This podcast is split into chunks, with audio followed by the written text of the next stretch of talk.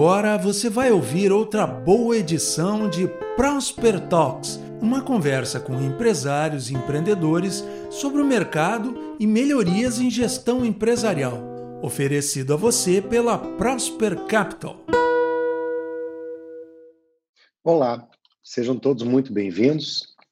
Sou Sandro Schleder, estou aqui para mais um Prosper Talks, na presença do meu sócio Irineu Cássio, também fundador da Prosper Capital, e com duas presenças ilustres aqui em nosso bate-papo de hoje. Uh, chamar nossos convidados. O primeiro deles é também bastante conhecido do nosso time aqui, Rodrigo Kautzmann. Ele é engenheiro eletricista de telecom, ele é Master in Business Administration pela Unicinos também, uma carreira muito sólida, mais de 10, 15 anos aí na área de telecomunicações e tecnologia. Meu colega investidor na UOL Aceleradora, CEO full-time da Devoz. Seja bem-vindo, Rodrigo. Boa noite, Sandro Irineu.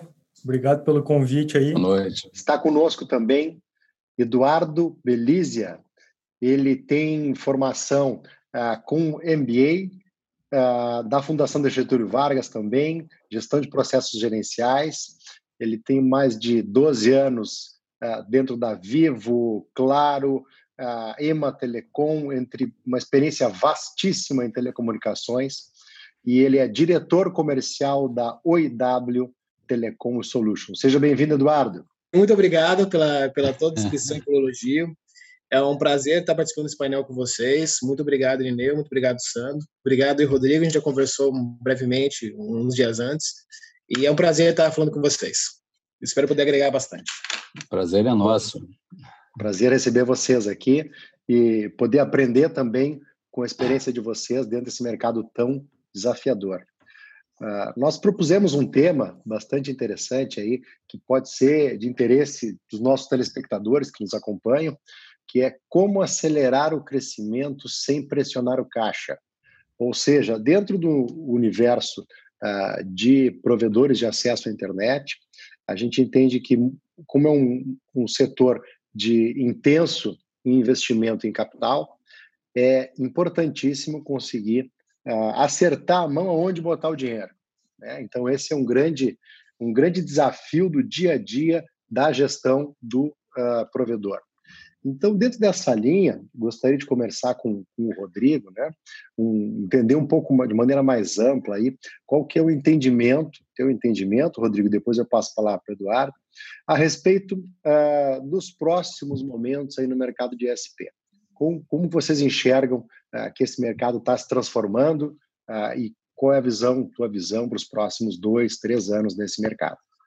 Acho que o mais claro assim que está acontecendo nesse momento é uma coisa que eu já vinha se falando há tempo que ia acontecer, né? Que são essas essas formações de grupos regionais aí cada vez mais fortes e de forma cada vez mais rápida. Então isso é uma coisa que é, para nós é claro, está tá na nossa frente, que batendo na nossa nossa porta todos os dias, ver ver como esses grupos estão se formando de forma rápida e de forma é, grande, cada vez maior, grupos cada vez maiores. A, a gente tem observado também nessa, nessa formação de grupos aí uma coisa um pouquinho diferente, que é, é dinheiro de fora, uma coisa que até então eu não tinha percebido até os últimos anos aí, mas agora a gente já começa a, a enxergar isso acontecendo e muda também a, a forma como esses grupos aí são compostos. Né? É, um outro ponto ali que a gente tem visto é a questão das, das teles daí, das, das empresas aí, das top do Brasil, é, brigando por fibra no interior, que era uma coisa que até então estava um pouquinho mais devagar no nosso entendimento, era um, um terreno mais livre para os provedores, mas agora a briga parece que está um pouquinho maior ali. 5G chegou também, já é passado presente, assim, a, pelo menos a, a, a nossa, a, o nosso grupo aqui, o nosso mercado se organizando para que o 5G chegue ali na frente do consumidor final, isso já está a pleno vapor agora, nos próximos dois anos também, com certeza. Né? E uma coisa que me chama a atenção pessoalmente é que nesse cenário ainda existe um número grande de novas pequenas empresas nascendo. Não é raro alguém bater aqui, cara, estou começando um provedor pequenininho aqui ali, e somando todas essas pequenas iniciativas aí que estão começando, é, se vê que é uma coisa que não, não compete com esses grupos se formando. Assim. Então, tem os dois movimentos, tem esses grupos, essas consolidações, mas também tem gente nova surgindo. Né? Nosso país é muito grande, então acho que tem espaço para esses dois cenários. Aí. Essa é a nossa leitura. Bacana, bacana, Rodrigo. Eduardo, conta para nós qual é o teu sentimento em relação ao mercado de SPs 2021. É, eu, eu concordo bastante com o que o Rodrigo disse. Uh, o Brasil é um mercado muito interessante para qualquer competidor. É, em número de, de, provedores e número de clientes, é, um, é o mercado que mais uh, uh, tem clientes para você atender, né? Uh, tanto é que tem uma atenção de, de players que há poucos anos atrás mal olhavam para provedor, né? Assim, é, muitos fabricantes começaram a olhar para os provedores últimos dois, três anos e começar, olha, tem um segmento dos caras que compram tanto quanto a operadora, né? Ah, então, assim, ah, mas você percebe esse movimento que o Rodrigo falou é verdade, você tem uma consolidação cada vez maior dos médios virando grandes, dos pequenos juntando para virar médio, né? E, e, e, dos que já eram grandes juntando para de fato começar a virar uma operadora não só regional, mas algumas delas já têm atuação em, em, três, quatro regiões do país, então já começa a focar, pelo menos não foca mais no nicho corporativo, mas já tem uma atuação muito forte. Ah, então acho que esse ano vai ser, vai continuar havendo essa consolidação. Ao mesmo tempo, a gente vê sempre nascendo cada vez mais ah, ah, provedores visando atender novos nichos que sempre vão, vão existindo, né? Uh, tem, tem provedor que eu já vi, por exemplo, no Rio, que está que tá se formando para atender via wireless é, consumidor pré-pago. Consumidor que muitas vezes não tem acesso à, à internet para o score dele, que é ruim, e hoje os provedores já têm um filtro de, de para evitar inadimplência. Né? Uh, ao mesmo tempo, a gente vê, por exemplo, uma consolidação das velocidades. As velocidades têm subido e, e equipamentos com velocidades é, que a gente chama de AC já estão consolidando como a maioria do mercado, já é o que mais vende. E, e, e essa consolidação é interessante que no, mercado telecom a gente consolida uma coisa e à medida que a está consolidando, lá fora, na China, que é o maior fabricante, começa a fazer a troca, por exemplo, vou dar um exemplo de, de ONU mesmo, do, do, do, do AC para o AX. Então, a gente está consolidando essa, essa velocidade, mais um pouquinho começa daqui a um ano, um ano e meio, começa a trocar velocidade de novo, e aí começa um novo, um novo movimento. Então, assim, é um mercado que é muito dinâmico, a gente não pode reclamar de que, de que ele é parado, ele está sempre mudando, sempre constante evolução, e isso é muito desafiador, porque, porque você precisa arrumar, a, a, arrumar soluções é, criativas e ter alguns processos mais ajustados, porque antigamente o provedor era igual poço de petróleo, dava dinheiro de qualquer jeito né? Agora já não é tão fácil assim, porque você já tem muitos players competindo, entendeu? Você já tem muitos, mu é, muitos concorrentes perto de você, então você precisa é, é, ter uma certa expertise para conseguir, ao mesmo tempo, crescer, mantendo uma, é, é, é, mantendo uma competitividade e ao, e ao mesmo tempo você você ter uh, você não perder essa essência de, de proximidade que é o que fez ele que fez ele ficar ele, ele ganhar o corpo então acho que é essa que é a dificuldade esse é o principal desafio deles Eduardo é, esse ponto que tu colocou é muito interessante crescer sem perder essa proximidade com o cliente né? Uh, na pandemia, agora eu acho que isso ficou mais claro, né? Nós fizemos várias lives, por exemplo, nós tivemos que passar por, para esse canal digital aqui de comunicação, né, com os clientes que não tinham ano passado. Então, a gente aprendeu a se comunicar aqui. Isso só é possível por causa dos provedores de internet, né? Senão a gente estaria em casa aí meio cada um na sua casa sem sem uma comunicação tão fluida, né? E nós vemos com nossos clientes, tá, em várias regiões do Brasil, uh, situações que você já conhece há muito mais tempo. Nós somos relativamente novos nesse mercado Conhecemos em 2017, iniciamos operações em 2018, efetivamente, mas caminhamos, né, sabendo que Sul e Sudeste é uma realidade, Nordeste é outra, Norte é outra, Centro-Oeste também tem suas particularidades, seja por tamanho, distância, clima, tamanho do mercado, enfim, distâncias, tem, tem tantas variáveis aí que vocês conhecem muito melhor, né? Muda equipamento, muda preço, muda ticket, muda tudo. Dentro disso, quando se fala com o pessoal de vendas, né, principalmente o pessoal de, experiência do cliente, eles sempre colocam isso, um tremendo diferencial é você conhecer o teu cliente, saber se relacionar com ele, né? Bom, além disso, o que, que vocês veem como um diferencial realmente, tá, que os pequenos provedores podem ter ou que oportunidades eles podem aproveitar para crescer nesses mercados, frente a todo esse esse movimento de consolidação, de formalização dos gigantes vindo para o interior. Como é que vocês veem as possibilidades e oportunidades para esses pequenos se desenvolverem? Eduardo e Rodrigo, né? Quem quer começar? Bom, o que, eu enxergo, assim, qual é a grande, as duas grandes vantagens de um, de um operador que já está lá, né? A primeira é essa, ele está lá. Então, o custo de tempo, ele já ganhou. E hoje, a parte de tanto SD-WAN, que tem muita gente falando, como compartilhamento de infraestrutura, tudo isso o, é, se resume ao que? Ah, tu tá lá na ponta, ah, tu já tá lá, tá com uma rede bem organizada, tá próximo ao teu cliente, e a gente estava falando aí sobre é, fazer as coisas sem, sem, sem inchar o, o orçamento, enfim, por mais dinheiro que se tenha uma grande tele, o tempo que se leva para lançar uma rede, ele não pode ser desconsiderado. Então, eu acredito que se, se esses, esses provedores locais conseguirem se organizar para cooperar com essas teles e cooperar entre si para é, fazer essa, essa matriz de conexão aí que está é, aparecendo como uma tendência muito clara agora para oferecer serviços como SD-WAN, como infra para 5G, como compartilhamento de rede. Para mim, isso é o, é o, o que deveria ser considerado agora. Eu acho que assim, eu acho que o principal é não perder é, é, não perder a essência. E se a gente fosse falar que já que provedor demanda sempre muito investimento, eu acho que a gente pode começar já investindo em, em, em tecnologias que são expansíveis, tá? Os equipamentos de atendimento isso não é isso não é tão tão fácil porque você acaba mudando de tempos em tempos. Mas quando a gente fala, por exemplo, de de OLT e de outros equipamentos, mudou bastante o cenário. Antigamente, eles não tinham acesso à linha de crédito e eles buscavam o dinheiro para comprar à vista e para para comprar o mais barato possível, muitas vezes até no mercado informal, tá?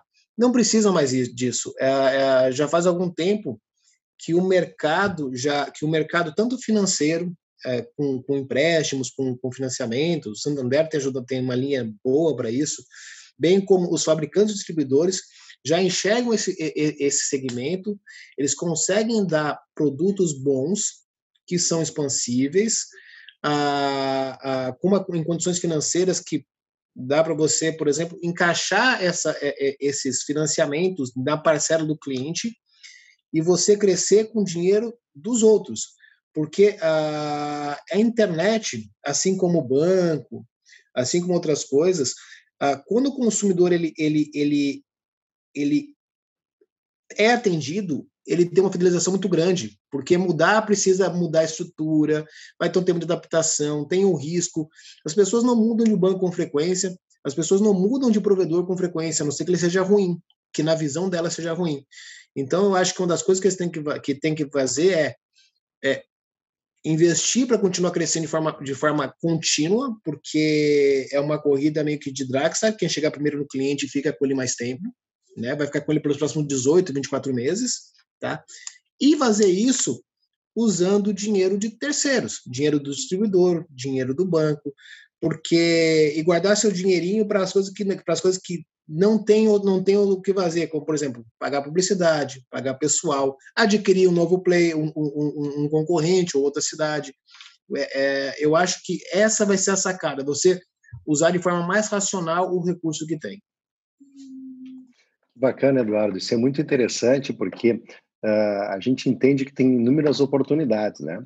E dentro dessas oportunidades, a gente gostaria de uh, contar um pouco com a experiência de vocês aí, né? E essa eu vou perguntar primeiro para o Eduardo, né? E depois volto com o Rodrigo.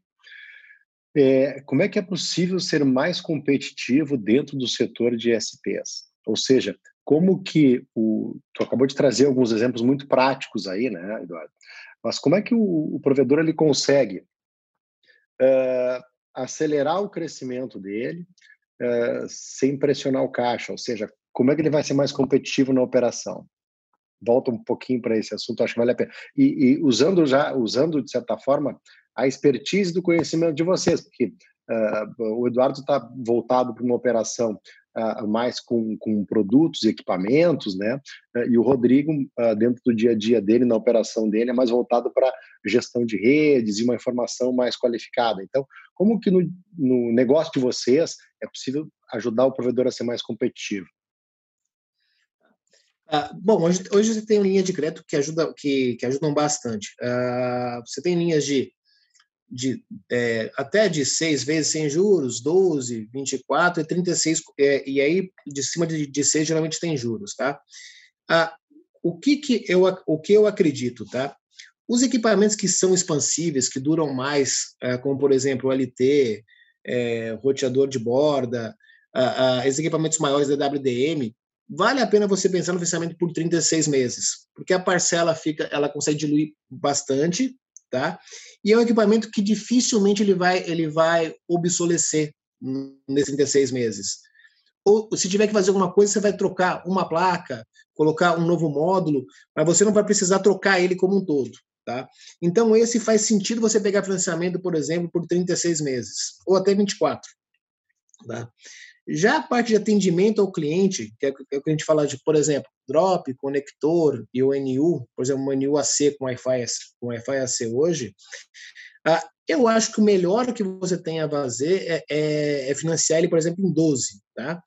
Porque um cliente ele fica na tua base de 18 a 36 meses, em média, é o que ele fica na base do provedor assim. Tá? Porque ele sai, fica, tem, tem inadimplência, tem, tem algumas coisas que pressionam o, o churn, que é a, a, troca de clientes dele da base. Tá? Mas por 12 meses você tem, uma, você, tem uma, você tem um cenário interessante, porque você conseguiria, por exemplo, numa simulação tosca, você conseguiria pegar o cabo, o cabo drop, a, a UNU e conector, numa parcela em 12 meses de 36, 37 reais por mês por cliente, né? E, e, uma NUAC te permite que você cobre uma, cobre uma mensalidade do, do teu cliente de 109 a 150, 169. Então, assim, você, você consegue fazer esse desembolso mensal encaixar no, no, na receita que você está cobrando. E como, e como essas, esses financiamentos muitas vezes têm alguma carência, você consegue encaixar exatamente que você vai começar a pagar ela no momento que você começa a ter a primeira parcela do seu próprio cliente.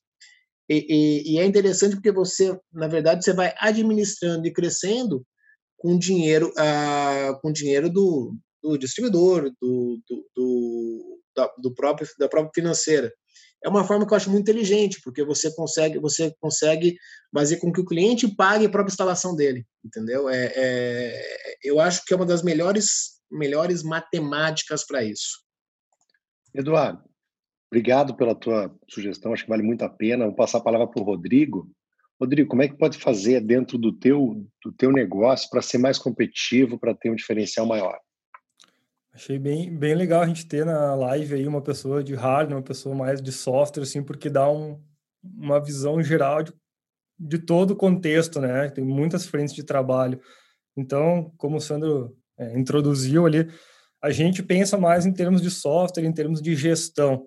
É, competitividade, para mim, hoje é uma coisa muito clara, assim, o que, que, que tem que ser feito. Né? É, passa por entender bem os processos, não é nenhum milagre, é, é chovendo molhado, mas a gente tem que entender bem os processos que, que ocorrem dentro da nossa empresa e, uma vez entendido, automatizar isso. Eu defendo que as empresas daqui para frente, algum, alguns tipos de empresas, provedores, para mim, está dentro desse grupo de empresas, não vai deixar de ter um setor de integração. Não é um setor de desenvolvimento de software. Ah, eu preciso desenvolver uma coisa que eu não tenho, eu vou contratar um cara para fazer para mim. Não. Existe muita ferramenta boa no mercado hoje. APIs entre ferramentas é básico, todo mundo trabalha assim hoje, tá? Então, para mim, esse é um trabalho que não vai acabar mais. Vai aparecer um dia é, uma solução melhor ali para atendimento de cliente, que tu vai querer juntar de repente com é, um outro RP, uma, um, uma solução específica para CRM. Por exemplo, vai vir uma hora aí uma solução para tu poder fazer a tua venda direta pelo teu site. Tu não vai contratar uma pessoa para desenvolver isso para ti, porque todos os 10 mil provedores têm um problema muito parecido.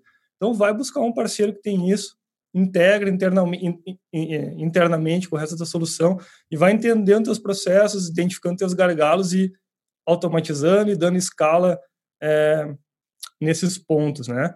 Então, um, um, um dos processos que mais me chama a atenção como pode melhorar nos provedores é especificamente a parte de CRM, porque de venda ninguém vai se livrar, né? Todo mundo tem que vender e todo mundo tem que focar nisso.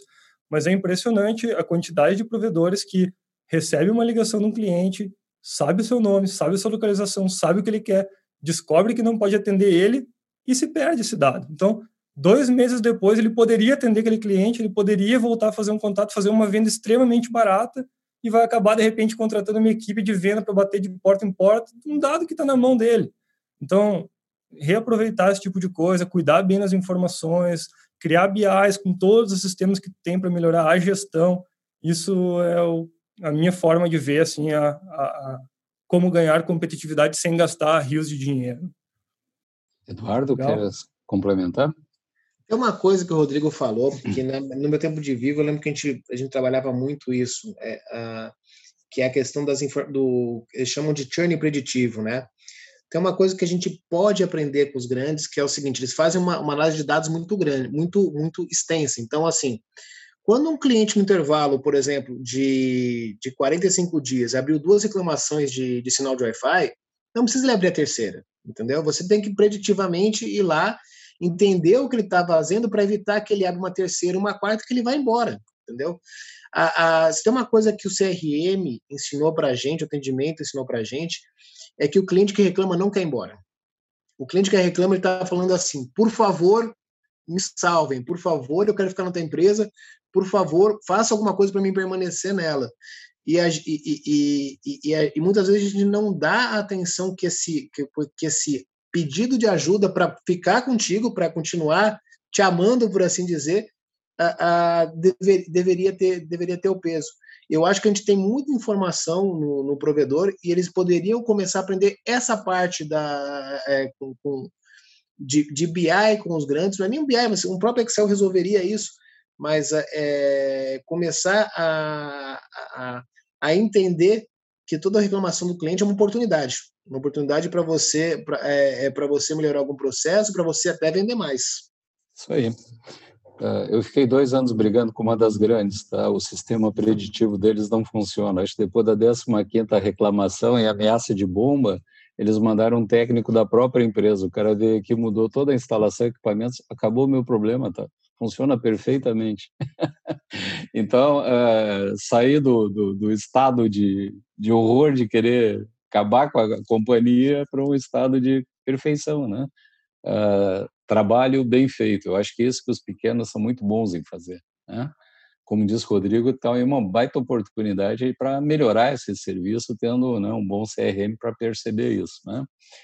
Uh, veio uma pergunta aqui do, pelo nosso canal do YouTube, tá, da audiência, que é assim: ó, a questão da formalização dos provedores. Claro que nós estamos falando de um setor em que tem, vamos, vamos falar em grandes números, 20 mil players, né? sendo que talvez mil, dois mil aí sejam empresas já de um determinado porte grande, fora do simples. Uh, temos cinco grandes, uma, uma, algumas dezenas de médio, né? Então, é um setor muito amplo, né? Mas focando uh, mais especificamente nos pequenos, tá? A formalização dos negócios, que via de regra ele começa pequeno, vai crescendo, né? Vai aprendendo, vai expandindo. O Brasil é um mercado fértil, tem muito espaço ainda para crescer, mas nem sempre a cultura de gestão acompanha. Né? O Rodrigo acabou de trazer uma série de situações importantes né, para conhecer o cliente e tratar bem. O Eduardo também, o Eduardo falou em linhas de crédito, mas a gente se depara, né, Eduardo, com muitas vezes uma dificuldade até em conhecer a realidade do cliente, ou seja, qual é o teu tamanho, qual é o teu dado, qual é o teu patrimônio, teu faturamento. Essas coisas ainda não estão uh, muito bem equacionadas, né? Uh, isso se reflete em algumas situações que muitas vezes é o aperto financeiro. Uh, o cara vai comprar com o Eduardo e não tem dados bons para te passar, né, de qual é a situação dele. Eu imagino que isso dificulte um pouco na prática, né? Então, o ponto é, essa questão, vocês têm uma visão bastante abrangente do mercado, né? O Kautzman tem dados precisos, né, da Kautzman lá de instalações, de crescimento, do que está acontecendo.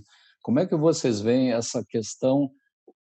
Tem possibilidade ainda de alguém ser competitivo, permanecer no mercado nos próximos anos, sem formalizar a sua operação e sem ter uma gestão mais eficiente?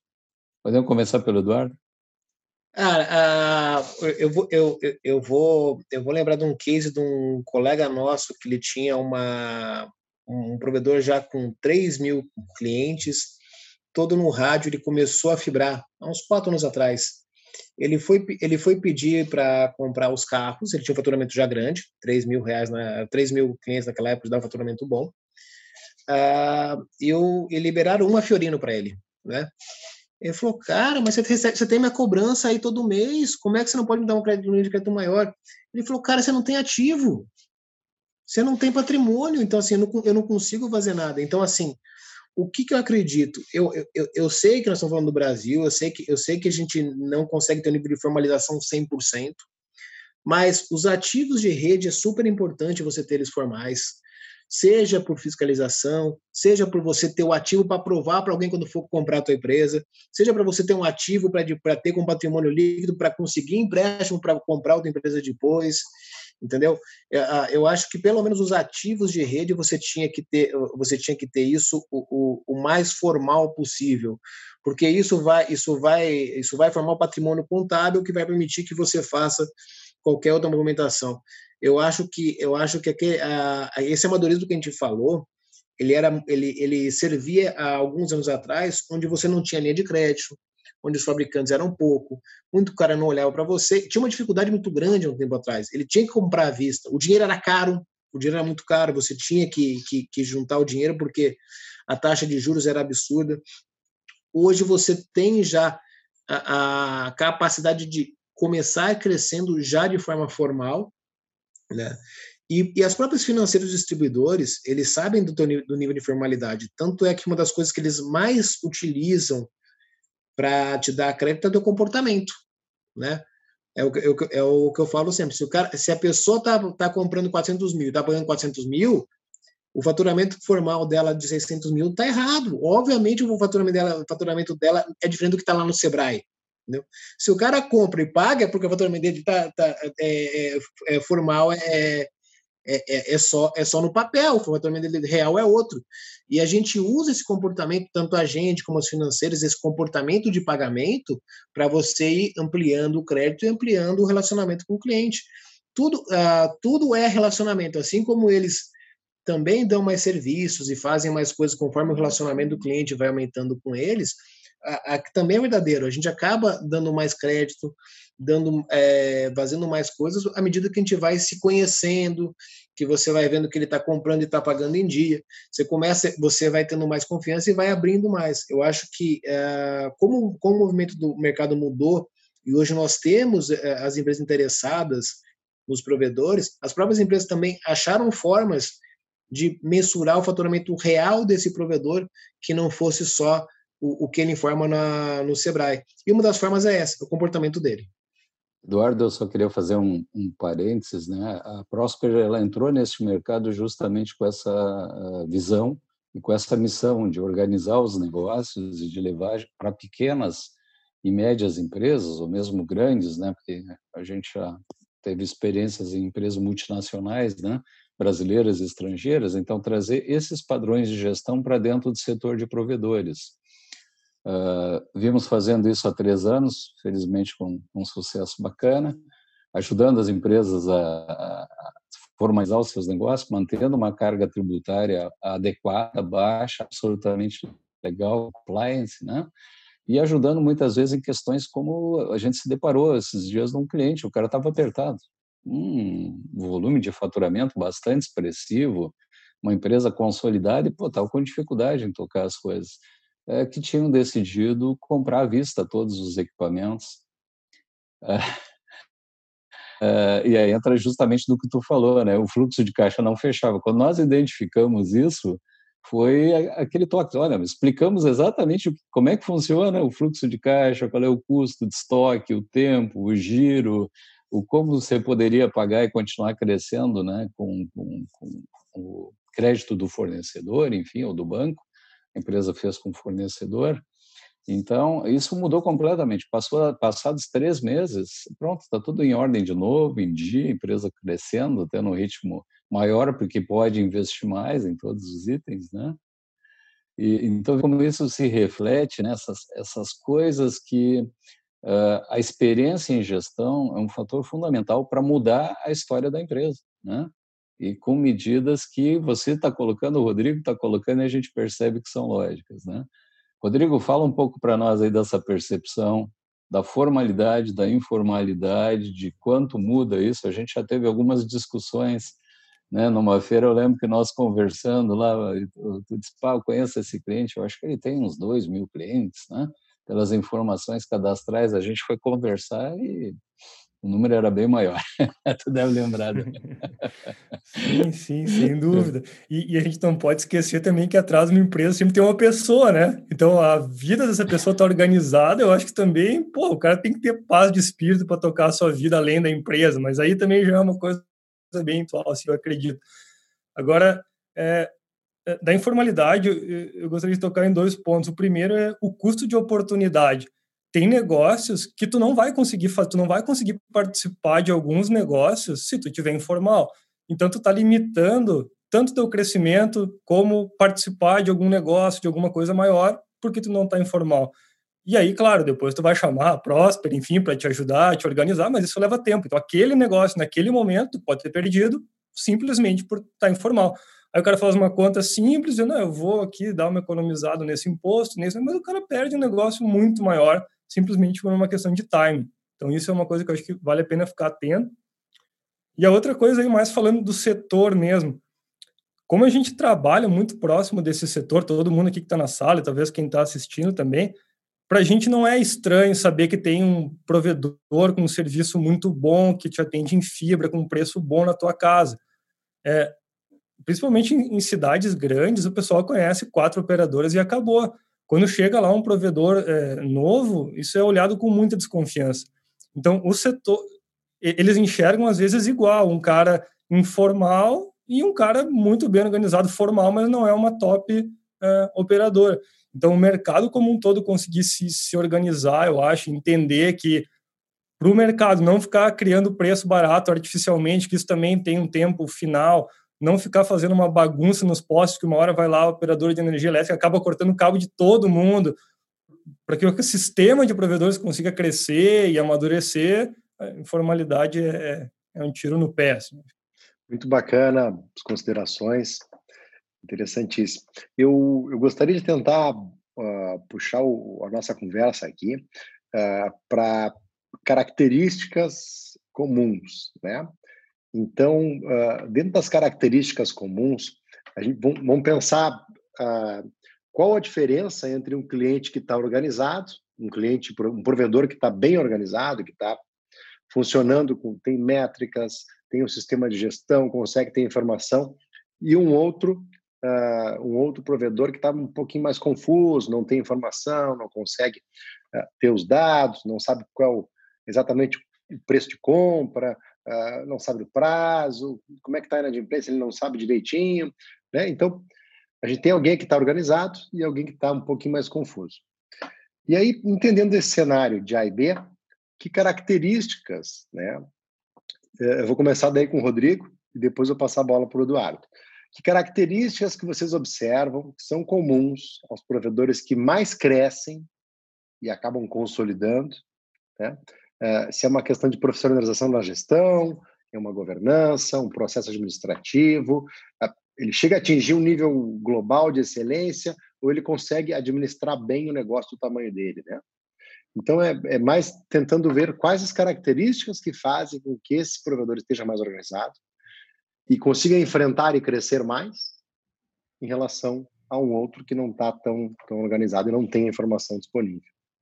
Agora tô falando, faz três semanas, eu acho, a gente visitou uma empresa aqui no nosso estado, Santa Catarina. Acredito que hoje, se não é a primeira, é a segunda maior empresa. A gente sentou junto com a pessoa que estava lá no primeiro dia, quando a empresa tinha cinco funcionários.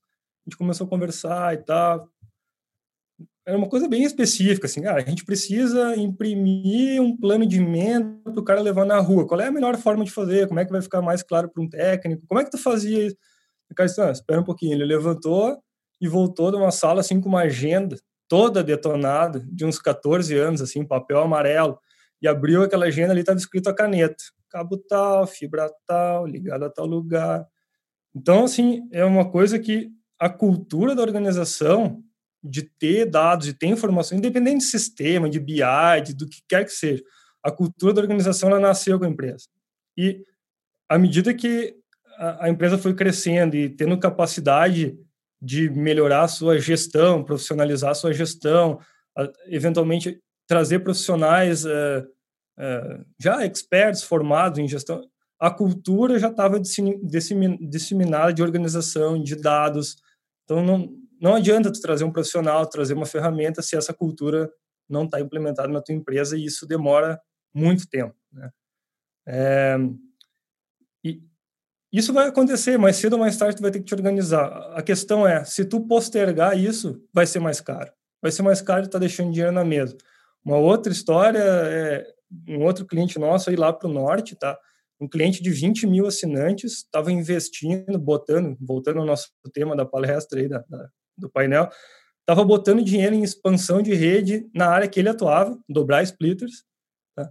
E a gente chegou à conclusão de que era necessário documentar aquela rede em conjunto e ele foi fazer uma auditoria na sua rede.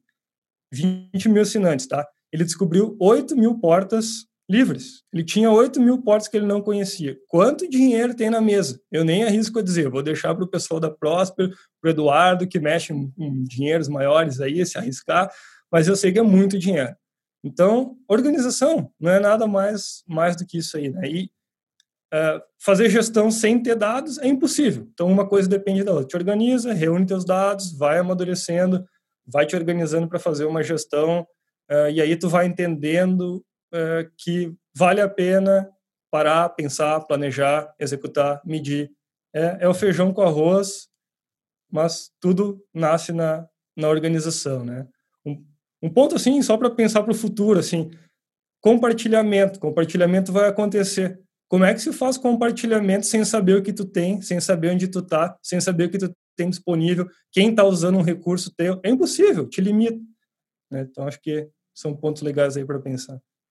Muito bom, né, Rodrigo? E vocês são especialistas nesse, nesse sentido de ajudar a mapear também e ter uma informação bastante fidedigna da rede do cliente, né?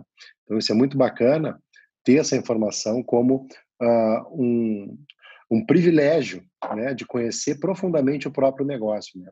E isso, uh, a empresa do Rodrigo são especialistas nesse assunto. Eduardo, deixa eu perguntar para ti, então, quais são as grandes características que diferenciam um, um, um cliente, um provedor que ele está um pouco mais desorganizado daqueles que crescem bastante, que consolidam, que tipo de, de característica você enxerga nesses maiores? Ou aqueles que têm uma, aceleram mais? Eu, eu, eu até vi uma, uma das perguntas do, do, William Miller do YouTube e vem bem com o que nós estamos conversando. Assim. Uh, eu acho que assim é, a gente precisa planejar para fazer para fazer uma vez só e não ficar revazendo e para fazer uma, da melhor forma possível, né? O que, que eu vejo muitos, muitas vezes no aonde falta planejamento? Ah, ele fibra com uma expectativa de com uma expectativa de, de ativar X clientes e na verdade ele ative 20% daqueles clientes que ele, que ele é, é, imaginou ativar.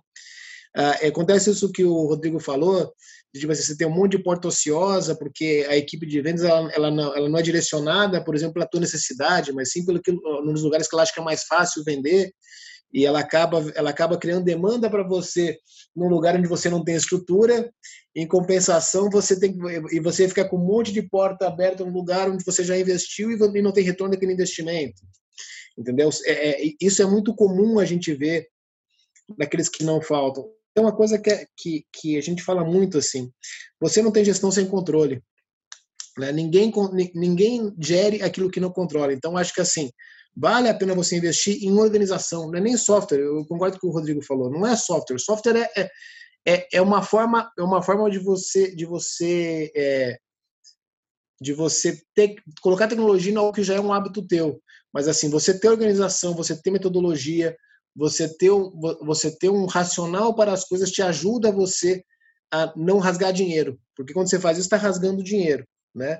E tem uma coisa que é muito comum, que isso vale para qualquer empresa, que é assim, existe uma diferença muito sutil, é, é, acho que tem que buscar pessoas muito boas, e existe uma diferença muito sutil entre delegar e delargar, né? É, é, é, delegar é o seguinte: eu passei uma atividade de uma pessoa, mas eu tenho forma de controlar se aquilo está acontecendo e como aquilo está acontecendo, entendeu?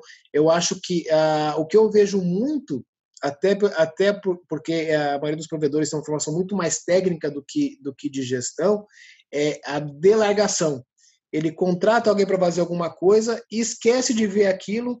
Aí, quando ele, quando ele, quando ele vai ver, já está com um problema no tamanho do, do, do do mundo, e aí ele vai ter que parar tudo que ele está fazendo de estratégico para cuidar do crescimento da empresa dele, para mexer, por exemplo, na área técnica, na área de recursos humanos, na financeira, que era porque ele delargou em vez de delegar. Eu acho que eu acho que uh, se eu pudesse dar um conselho para eles é o seguinte: criem controles, criem forma de é, criem forma de você controlar as atividades, criem KPIs, criem formas de você poder entender o que está acontecendo na sua empresa de forma rápida, Uh, planeje para você não gastar dinheiro à toa. Nem sempre aquilo que parece é o que é. Você vai ter que investir em pesquisa, uh, investir em leitura de mercado para poder saber para que lado realmente é, você vai. Não adianta, por exemplo, você investir, no, investir, por exemplo, num bairro onde você tem uma facilidade de venda e uma empresa muito grande e você deixar de investir num bairro onde você até tem uma, uma, uma uma, uma venda mais, mais trabalhada, mas que no final das contas o cliente vai durar mais e a inadimplência é menor, entendeu? É, é, é, você vai ter que ter essas análises de safra, análise de, de, de comportamento por região do cliente para começar a parar de rasgar dinheiro. E, e se possível, delegue, não delargue. É, tenha ferramenta de controle para entender o que atividade você está terceirizando para alguém e como é que você vai verificar que essa atividade está sendo feita, entendeu? eu acho, eh, seria esse meu principal conselho. É legal que tu falou do software ali, Eduardo, só complementando, às vezes o pessoal chega e bate aqui, cara, eu preciso da tua ferramenta para me organizar aqui. Eu falo assim, cara, é, tu instalar um aplicativo no teu celular que te mande para academia todo dia não vai resolver. Primeiro tu tem que estar tá consciente que tu vai para academia, depois esse negócio pode te ajudar, entendeu? Então é, é bem isso aí, é legal o teu ponto. Eduardo, tem uma pergunta para ti aqui interessante, é, que veio do João Feria, acho que é esse o nome. Uh, frente à velocidade com que a tecnologia vem evoluindo, os equipamentos comprados estão ficando obsoletos muito rapidamente. Né? Como o provedor poderia preservar e maximizar o investimento em capex de rede esse é um ponto. Eu só queria uh, emendar com uma outra pergunta, né? Tem a questão da obsolescência e tem que nós estamos passando um ano muito atípico, né? Essa é uma coisa rápida que eu acho que também afeta mais o, o hardware do que o software. Por isso, o Eduardo, já está normalizado, Eduardo, o abastecimento de, de equipamentos? A, a demanda já está podendo ser suprida normalmente? Então, as duas, rapidinho, demanda e obsolescência. É, o que aconteceu nesse período foi o seguinte: como todo mundo foi para casa e fez home office, o nosso setor ele foi altamente demandado. Então, por exemplo, aquelas mudanças de velocidade que a gente ia fazer ao longo de um ano e meio, a gente fez em seis meses, em nove meses, é, o aumento de velocidade. Por quê? Porque agora ele, o, o, o, o pai precisa fazer uma, uma reunião, a mãe precisa, precisa fazer uma negociação também, que ela também trabalha, e os dois estão, no mesmo ambiente fazendo home office. A criança está tá tendo uma aula online. Então, assim, isso, isso fez com que uh, não esfriasse a demanda no nosso segmento. E como o, os maiores fabricantes estão na China e lá eles ficaram parados um período, a gente teve dois movimentos de desabastecimento muito importantes. Primeiro, o seguinte: não tinha mercadoria, né? tinha falhas de mercadoria. E a gente sentiu isso no, no, ano passado algumas vezes, tá? Agora que eles já que faz um tempo que eles já estão trabalhando e tem a mercadoria, o que não tem é container. Porque como como todo mundo trabalhando com capacidade reduzida, para o container é, de, é, descer, se esvaziar e voltar lá na Europa, nos Estados Unidos, no Canadá, no Brasil, está demorando mais do que demorava antes. Então agora estamos com falta de container. Agora tem mercadoria e não tem container para levar para o mundo, né? É isso. Isso é mais um desafio porque a gente vai, a gente acaba sempre tendo que, que criar soluções. Mas esse desafio ainda não, ainda não acabou. Os custos de transporte estão muito elevados, é, subiram bastante. Ah, e por outro lado, como o como com a saída do auxílio emergencial os provedores tiveram um aumento de inadimplência, a, a, os distribuidores meio que absorvem parte desse aumento do frete, porque a gente não consegue repassar uh, esses custos para o pro provedor, porque ele também está tendo outros custos, como, por exemplo, como a inadimplência, que tem crescido um pouco.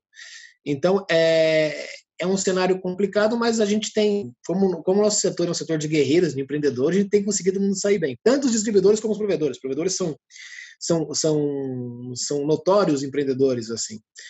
Sobre a pergunta do, do João, o que eu, o, o, eu vou voltar na, na primeira parte que eu disse.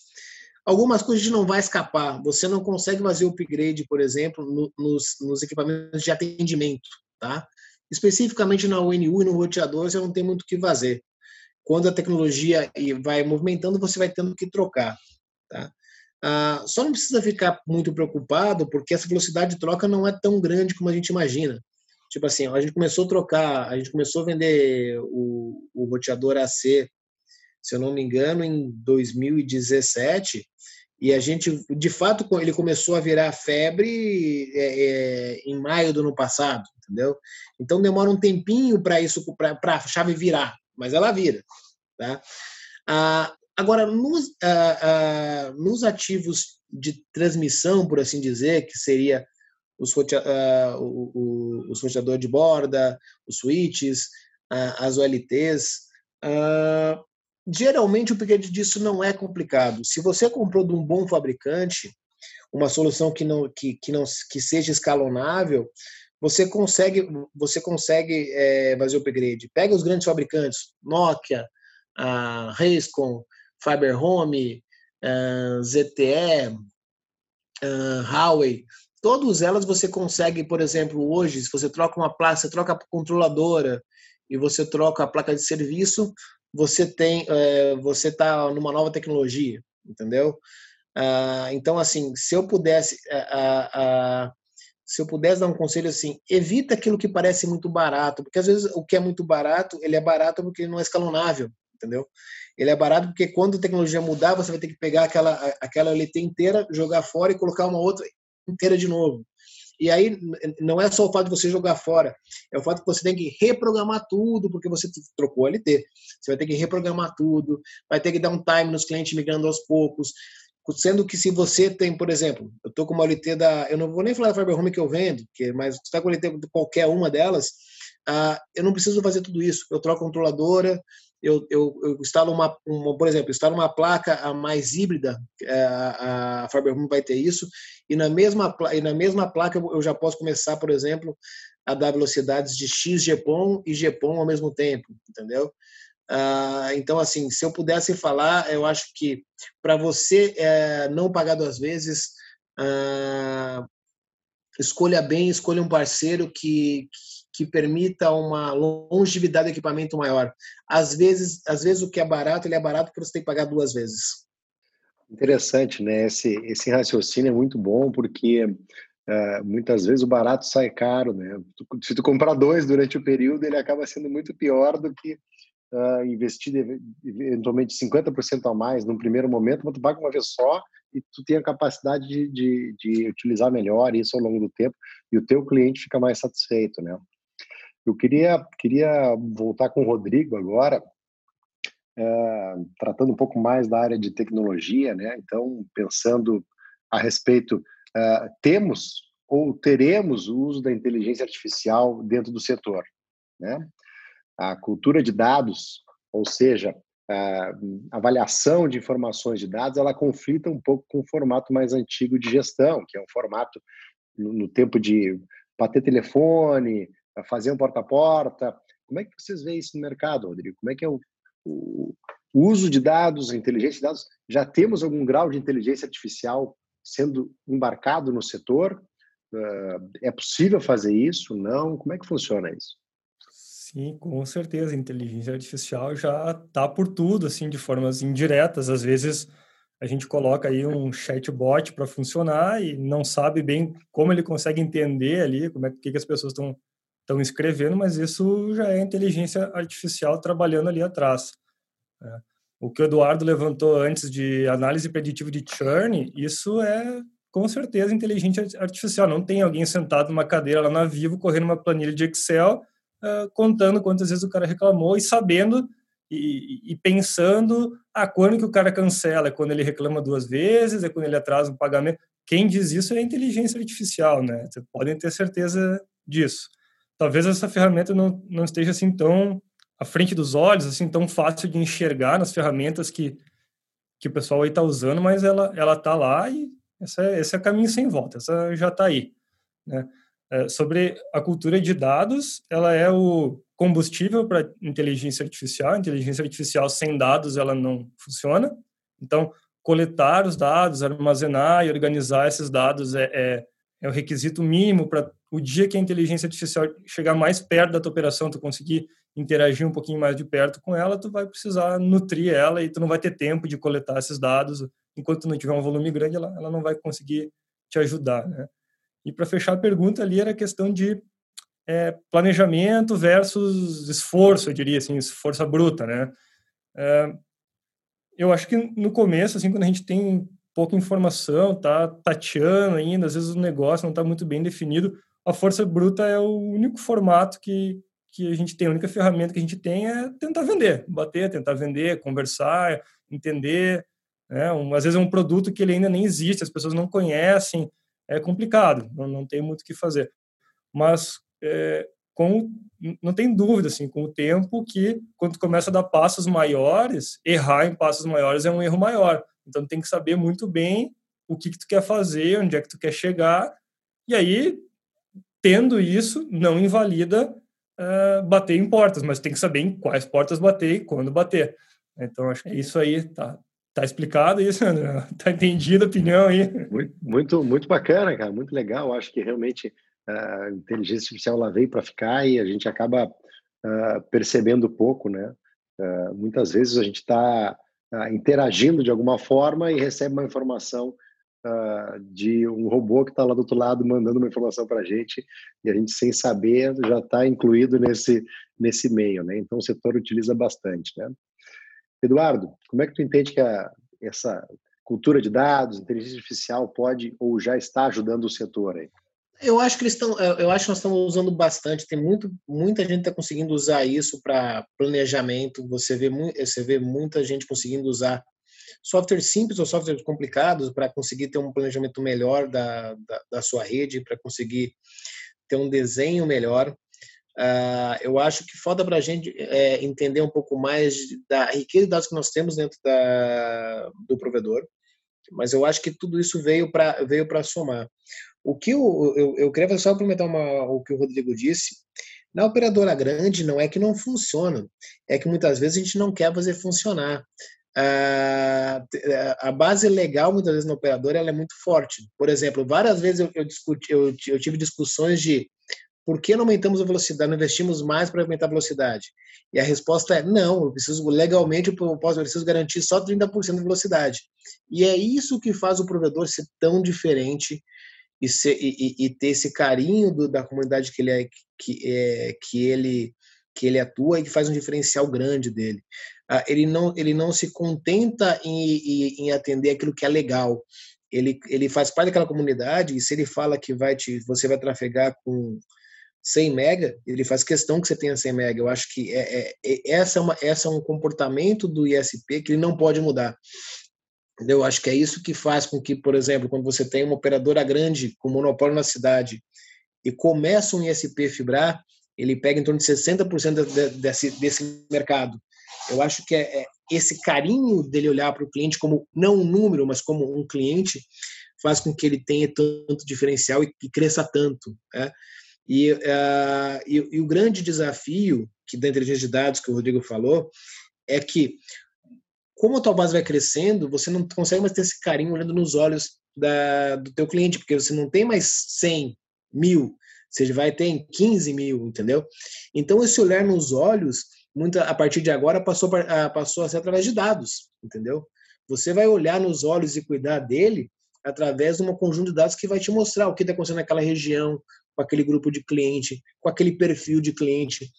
Então, eu acho que nós estamos num momento de que a gente está tá migrando, uh, uh, pelo tamanho que eles estão criando, de migrando do olhar para os olhos para olhar para os olhos também, mas através de um grupo de dados, entendeu? E eu acho que é esse o grande desafio, é a gente conseguir passar para eles essa inteligência uh, de forma que eles não percam esse carinho que eles tiveram que e que trouxe eles até aqui, e que é isso que eles não podem perder de forma nenhuma. Ótimo, exatamente. Uma outra questão aqui que a gente vê seguidamente nos debates, tá? mas eu acho que está se aproximando cada vez mais, é a questão da atualização ou das inovações tecnológicas, né? Que o setor está uh, passando. Então, tem duas, dois pontos né, que eu vou trazer, depois vocês, por favor, complementem né, com, com maior conhecimento. Um é o Wi-Fi 6, né, que parece que é algo que está chegando rapidamente né, e vai melhorar os serviços, e outro é o 5G, em que a gente já conversou aqui, eu concordo com a posição que o Rodrigo colocou, eu vejo isso como uma grande oportunidade de compartilhamento né, de serviços, de rede, de massa de, clientes né, e atendimento abrangente mais rápido no Brasil. Agora, muitas vezes os, os provedores, tá, principalmente os menores, se preocupam com o tamanho do investimento que isso vai causar para eles, para ter essa atualização. Eduardo, primeiro, tu já tens essa, essa visão, já tem um pouco mais claro, já, tem, já está precificado isso, uh, o prazo que isso vai acontecer, uh, que tempo, como é que os provedores se preparam em termos de orçamento, tá? para poder se atualizar frente a isso. Né? Depois, Rodrigo, por favor. Ah, uma das coisas que, que atrasa um pouco ah, essas tecnologias no Brasil é a capacidade de consumo do Brasil. Né? Ah, hoje, eu acho que a gente tem no mercado dois ou três celulares que estão prontos para o Wi-Fi 6. Tá? Assim como demorou um, um tempão para a gente ter celulares adequados ao dual band que a gente tinha no, no Wi-Fi. Demora um tempo para essa tecnologia ficar tão barata que ela possa estar tá, que ela possa estar presente em todos em todos os, os uh, em todos os celulares. Eu acho que é uma preocupação, sim, mas é uma preocupação nós estamos falando muito mais no futuro. Eu não acho que ela é uma coisa que vai acontecer nos próximos 12 meses, entendeu? Nos próximos 18 meses. Ela vai começar a acontecer, vai começar a ter um movimento. Você vai começar a ter essa demanda, por exemplo, em, em residências de em residências de, de alta de alta quantidade, de alta qualidade, em clientes corporativos que, que aí sim os diretores geralmente têm esses celulares, eles querem fazer uso desse benefício dessa velocidade nova, mas ela não vai sendo uma coisa que vai, que vai ser para que vai ser é, é, pulverizado, vai estar muito focado nos clientes de alto padrão e no corporativo, imagino eu. O 5G ele traz uma oportunidade enorme para o pro provedor, porque esse tráfego é, entre o celular, depois que o celular chega na, chega na, na ou na antena, e ele vai, ele tem que ser por fibra, porque é, é o meio mais rápido, tá? E aí nós temos oportunidade de uma sinergia muito grande com as operadoras nessas, é, nessas fibras. O grande desafio no 5G é o mesmo desafio que a gente teve no 4G. O 4G a gente só conseguiu andar rápido porque o, na época das Olimpíadas a gente inverteu o ônus, o rito de licenciamento das antenas, né? Naquele período ficou assim: eu falo que vou ligar, se ninguém falar nada contra, eu ligo, né? E aí a gente fez um boom de 4G muito rápido, e a gente tinha, na época, 86% da, das antenas estavam em litígio com, a, com, o Ministério Público, de todas as operadoras, tá? Porque você consegue licença de bombeiro, não tendo do, do meio ambiente, do meio ambiente, não tendo da prefeitura. É, é, é, eu acho que, assim, pro 5G começar a, a, a funcionar no Brasil de fato, vai demorar um pouquinho, porque a gente precisa tirar um pouco do embrólio jurídico Porque para o 5G e 4G, quanto mais antenas, melhor é. Assim como, assim como nós estamos falando da tecnologia C, a banda é maior, mas ele tem que ter uma proximidade maior com o dispositivo, o 5G e o 4G é a mesma coisa. Ele trafega mais, mas ele tem que estar mais próximo. Então, assim, enquanto a gente não rever aquela regra dos, dos é, se não me engano, é 50, 500 e 5 mil, né? Que é 50 metros de, de alguma coisa que perfura, de, perfura a pele, o, o, é, 50 metros de alguma coisa que perfura a pele, e aí engloba o tatuador, 500 metros de escola e hospitais e 5 quilômetros uma herbe da outra. Enquanto você não conseguir, e isso é, é a maioria das prefeituras, de uma maneira louca, adotaram isso na época, lá em 1998, com medo de radiação, entendeu? E a gente acabou, a gente acabou ficando. Uh, ficando refém. Então, enquanto não mudar isso, a, a, gente não vai conseguir mexer. Mas é uma oportunidade excelente de receita, as duas coisas. Rodrigo, queres colaborar com a gente nessa questão? Tu já tens uma, uma visão sobre isso? É, é, o wireless não é uma especialidade, não é um assunto assim que eu me aprofundei na vida. Eu tenho só um sentimento. Eu acho que essas duas coisas vão coexistir por muito tempo. Assim, todo mundo, eu acho que vai ter um 5G e uma fibra em casa. É, tem gente até que brinca, né? 5G, cara, o Brasil não tem nem 3G. Tu anda 100 quilômetros para fora de uma cidade, tu não tem nem celular. Então, assim, e a cobertura de um 5G, como o Eduardo colocou, assim, onde hoje tu tem uma antena de celular, tu precisa de cinco antenas para cobrir a mesma área para colocar um, um 5G. Então, pensar que a gente vai cobrir o Brasil em 5G do dia para noite, aí isso não existe. Então, acho que vai ser legal, vai contribuir é, vai melhorar o acesso. Agora, assim, até isso está no Brasil, acho que vai demorar talvez mais do que demorou o 13, o 4G. Tomara que não, mas aposto que, que todo mundo vai ter em casa uma fibra ali que tu possa confiar, que vai estar tá sempre online, com uma banda boa, e um 5G que vai te dar uma mobilidade de, de qualidade. E aí o mercado vai ganhar duas vezes, assim espero. Bom, então não há uma preocupação assim para tirar o sono dos provedores nos próximos dois anos aí, é um processo que vem naturalmente, né? Ótimo. Sandro. Maravilha, muito bem. Uh, Rodrigo, é, de certa forma, o cliente ele vai ter uma fibra em casa ou talvez duas fibras em casa redundantes diferentes, né? No então, escritório ele vai ter que ter duas, isso é certo. Tem que ter duas, né? Já tem, no escritório já tem duas, né? E em casa talvez tenha duas se uh, perdurar essa, essa questão de home office. Que virou e, escritório, né? é isso aí, virou escritório. Então é isso aí mesmo, tem que ter duas. Pessoal, gostaria de perguntar para vocês, de certa forma, aqui, um momento bastante importante, nós estamos nos encaminhando para o final aí do nosso, da nossa conversa, nosso bate-papo, e a gente gostaria de saber onde vocês buscam as suas fontes de informação para atualização. Quais, onde é que é a fonte que vocês bebem para buscar informações novas? E também já uh, deixar os seus recados finais aí para quem está nos acompanhando, quem acaba assistindo nossas informações. Então, uh, são duas perguntas em uma nesse sentido. Que à vontade, pode começar, uh, Eduardo. Já vou começar então. Gente, assim, ó, como o Brasil é um grande, é um grande mercado de, de telecom, acho que eu acho que de celular é o segundo maior, só perde para a China, e, e, de, e de ISP, acho que nós somos os maiores, porque ninguém tem tanto ISP como a gente. Uh, Existem inúmeras, inúmeras, inúmeras fontes bem qualificadas. Eu posso falar da telemídia, eu posso falar do, da Teleco, a Teleco é excelente, é bem técnica, mas é excelente. A gente tem RTI.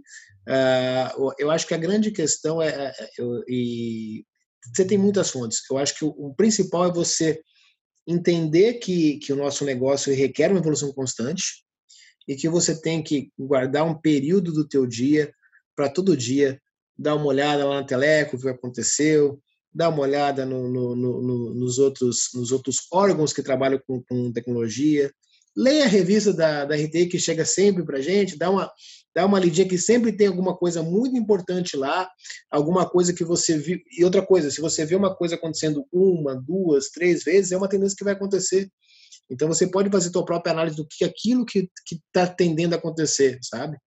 É, eu acho que é uma leitura crítica de qualquer informação que a gente recebe ajuda a gente a crescer, né? Uh, e eu acho que o Brasil tem, por ser um grande celeiro de telecom, tem fontes importantíssimas. Não deixe de ir às feiras, As feiras dos fabricantes sempre levam as novidades e é a hora que você tem de perguntar tete a tete para ele o que, que eles vão investir, onde que eles querem ir, o que, que eles acreditam que vai ter que vai ter no Brasil. Não vão só para perguntar para ele se consegue se consegue é, mais barato ou, ou comprar mais vezes.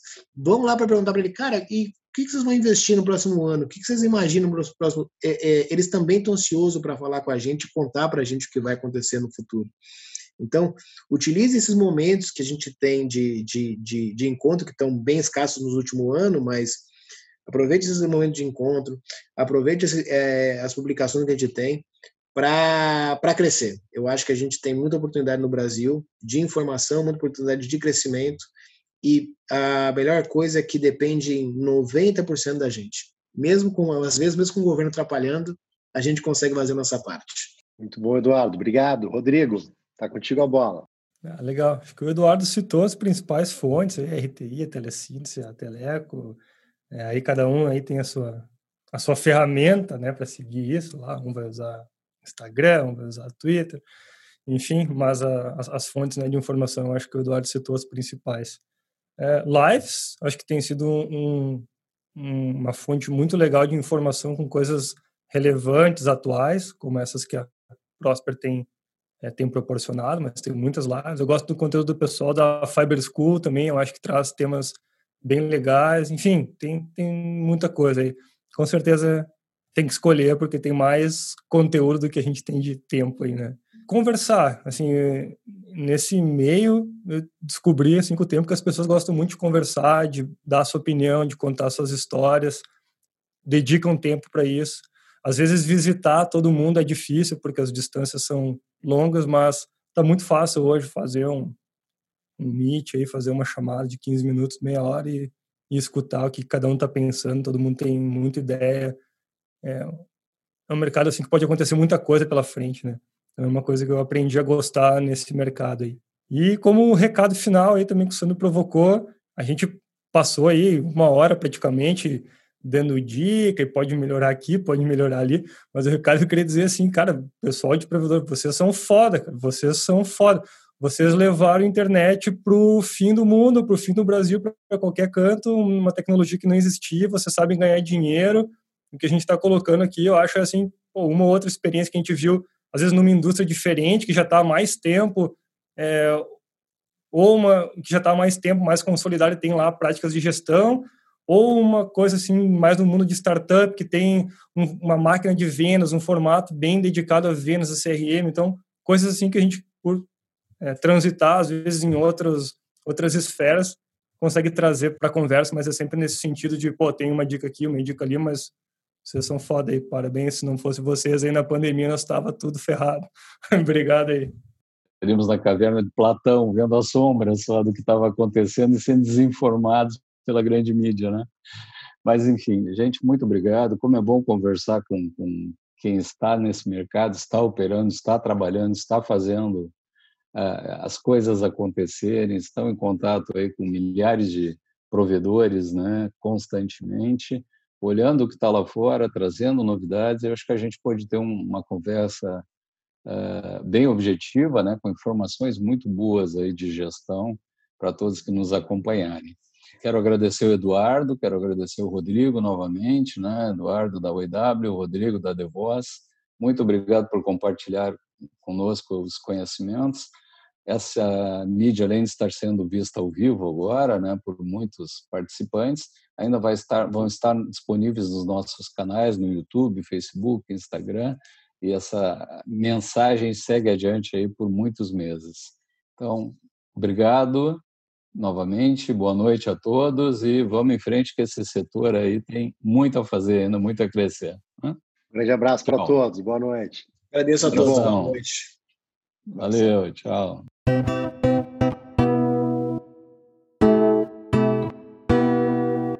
Termina aqui mais um Prosper Talks, uma boa conversa com a equipe da Prosper Capital.